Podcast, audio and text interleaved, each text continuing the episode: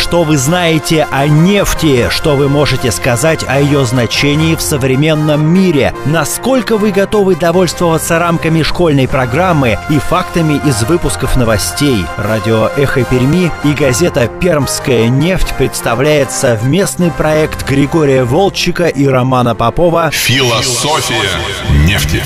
Предстоящему 30-летию компании «Лукойл» посвящается – Итак, здравствуйте, это программа «Философия нефти». У микрофона Роман Попов, напротив меня Григорий Волчи. Григорий Аркадьевич, здрасте. Добрый день. Давайте сразу представлю вас по полной программе. Историк нефтегазовой отрасли, публицист, писатель, журналист, в конце концов, и мой личный гуру в том, что касается нефтянки. Я сразу вам честно скажу, когда мы планировали на тему программы как мировой рынок нефти и его становление, я как-то не, неожиданно засомневался – мне почему-то показалось, что а, это же не совсем по нашей части. Мировой рынок и все такое, это же экономика, а мы вроде за геологию, разве нет? Экономика – это базис, правильно? Экономика в основе всего по поводу геологии. Современная классификация запасов на Западе абсолютно учитывает стоимость этих запасов. Их физическую доступность, не их физическая, скажем так, насыщенность, а в первую очередь стоимость. То есть, если эти физические запасы находятся так глубоко и далеко, и их добыча экономически нерентабельна, то их не считают. Да, то эти запасы, по сути, обнуляются. Или, скажем так, существенно уценяются. Опять же, если вдруг возникает такая технология, которая позволяет эти запасы изъять, то оп, и у нас появляется новое нефтяное место на карте. Можно и так сказать. То есть без экономики никуда, тем более в нефтянке, с ее оборотами, с ее затратами, с ее доходами. И вообще, честно говоря, я ожидал а, некого прилива энтузиазма, но я готов его изобразить, этот энтузиазм, потому Потому что, собственно говоря, мы только сейчас подошли к самому главному. Мы изначально проанонсировали, что нефть это деньги. Давайте про деньги и, про, и поговорим в кои-то веки. Ну что ж, давайте про деньги и поговорим. Итак, мировой рынок нефти. Вообще, когда он начинал, э, начал появляться? А, естественно, мировой рынок нефти появился, когда э, нефть стала товаром. Это было еще в середине, когда нефть стала достаточно популярным товаром. И востребованным. Это было, скажем так, в середине 19 века, но рынок этот был достаточно хаотичный. Первое и самое известное, и самое серьезная попытка его упорядочения случилась 17 сентября 1928 года в маленьком шотландском городке Акнакари, где крупнейшие на тот момент нефтяные компании мира, англо-голландская Royal Dutch Shell, французская Compagnie Française du Pétrole, это Total, сейчас она известна, а, и английская APOC – это то, что сейчас мы называем BP, British Petroleum. А также американская Standard Oil of New Jersey. Вот четыре таких титана, частные компании, подписали картельное соглашение, отводившее каждой компании конкретную квоту на продажу нефти в сегментах рынка за пределами США. То есть сформировался, так и хочется сказать э, словами э, Глеба Жиглова, сформировалась преступная группа, именуемая в просторечии шайка. Сформировался картель, который установил цену. Причем цену установил установил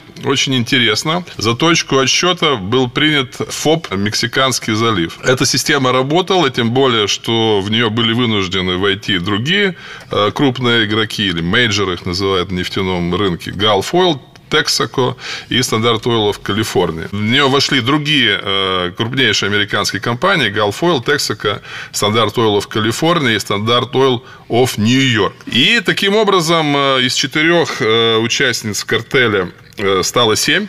Это знаменитые семь сестер крупнейшие частные нефтяные компании мира а, в тот момент. И вот эта система Акнакари, которая была названа в честь городка, где она появилась, а, жила почти 20 э, лет. Это программа «Философия нефти». Мы продолжаем. Во время войны возникла интересная ситуация, такой казус уникальный, можно сказать. А флот США и Великобритании закупал вышеупомянутых производителей большие объемы э, топочного мазута, который в основном производился на иранском НПЗ в городе Абадан. Основной театр военных действий – это Средиземное море, это Атлантика. Нефть поступала, соответственно, из Ближнего Востока. И тем не менее, военно-морской флот Англии и Великобритании оплачивал эту нефть, это топливо, как будто оно было закуплено в Мексиканском заливе. То есть возникла ситуация, по сути, фиктивного фрахта. Поэтому я и говорю, что ситуация была ненормальная. И тем не менее, невзирая ни на что, в оборонное ведомство стран-союзников в антигитлеровской коалиции платили избыточные деньги за это. Как говорится, война войной, а платежи по расписанию. Это безобразие, конечно же, продолжалось в течение всей войны. Но после войны, когда ситуация немножко устаканилась, а Минфины обеих стран, а также судебные органы начали разбираться, какого черта воюющие страны были вынуждены переплачивать за а, мазут, который им был необходим для борьбы со злейшим противником. Короче говоря, эту систему поломали. Решили, что Персидский залив, в районе которого тогда как раз активно развивалась нефтедобыча, тоже может и должен быть точкой отсчета для цены появилась э, дополнительная вторая цена ФОП «Персидский залив». Система стала более сбалансированной. Потом появилась ОПЕК. ОПЕК. Мы про ОПЕК э, поговорим отдельно, безусловно.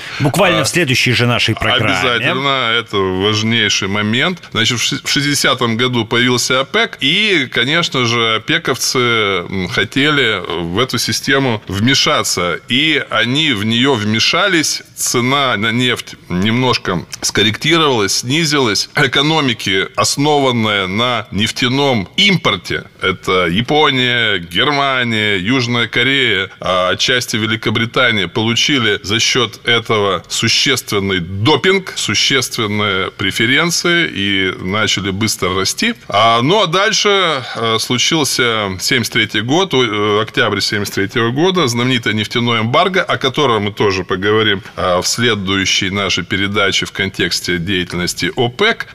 Цена нефти резко, существенно в разы поднялась. Э, вместе с этим очень усилилась роль ОПЕК, потому что, по сути, функцию монополиста или функцию картеля, который формирует э, мировые нефтяные цены, э, вот от этих семи сестер на себя перетянул вот это одеяло ОПЕК что тоже, мягко говоря, не соответствует принципам рыночной экономики и, скажем, и в определенной степени дестимулировало развитие мировой экономики. Начался ярко выраженный э, энергетический кризис. В качестве ответа на эту ситуацию возникли э, различные формы влияния на нефтяной рынок и на формирование цен на нефть на мировом рынке. Это программа «Философия нефти».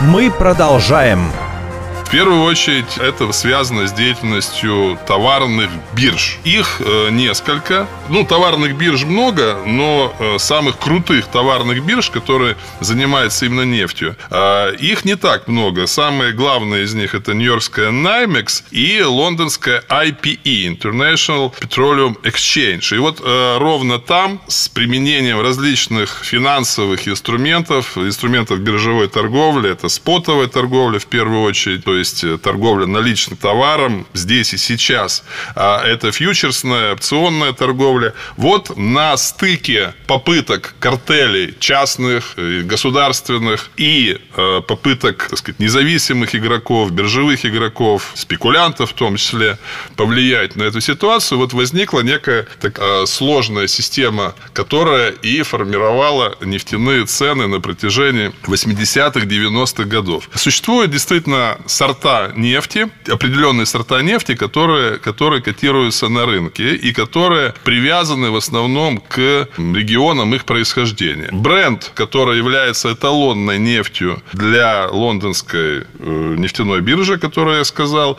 и которая действительно э, во многом определяет общую нефтяную конъюнктуру в мире. Бренд – это название э, месторождения в Северном море. В обобщенном смысле это легкая североморская уральская нефть. Юралс, э, уральская экспортная смесь, это та нефть, которая идет по нефтепроводной системе «Дружба». В этом потоке, физическом потоке, есть часть и нефти Прикамья, а эта нефть более тяжелая, более вязкая и более сердистая. Она подешевле за счет этого. Ну и есть и другие эталонные сорта, я уже не говорил. Легкая арабская нефть, это понятно. Западно-техасская нефть, это тоже понятно. Есть новые сорта, в том, в том числе российская нефть. И Сокол, это нефть Сахалина. Эпсо, это нефть, которая идет по восточному трубопроводу на Тихий океан. То есть, это все, скажем так, придумки маркетологов. Это, как правило, смеси, но это устойчивые виды нефти как экспортного товара,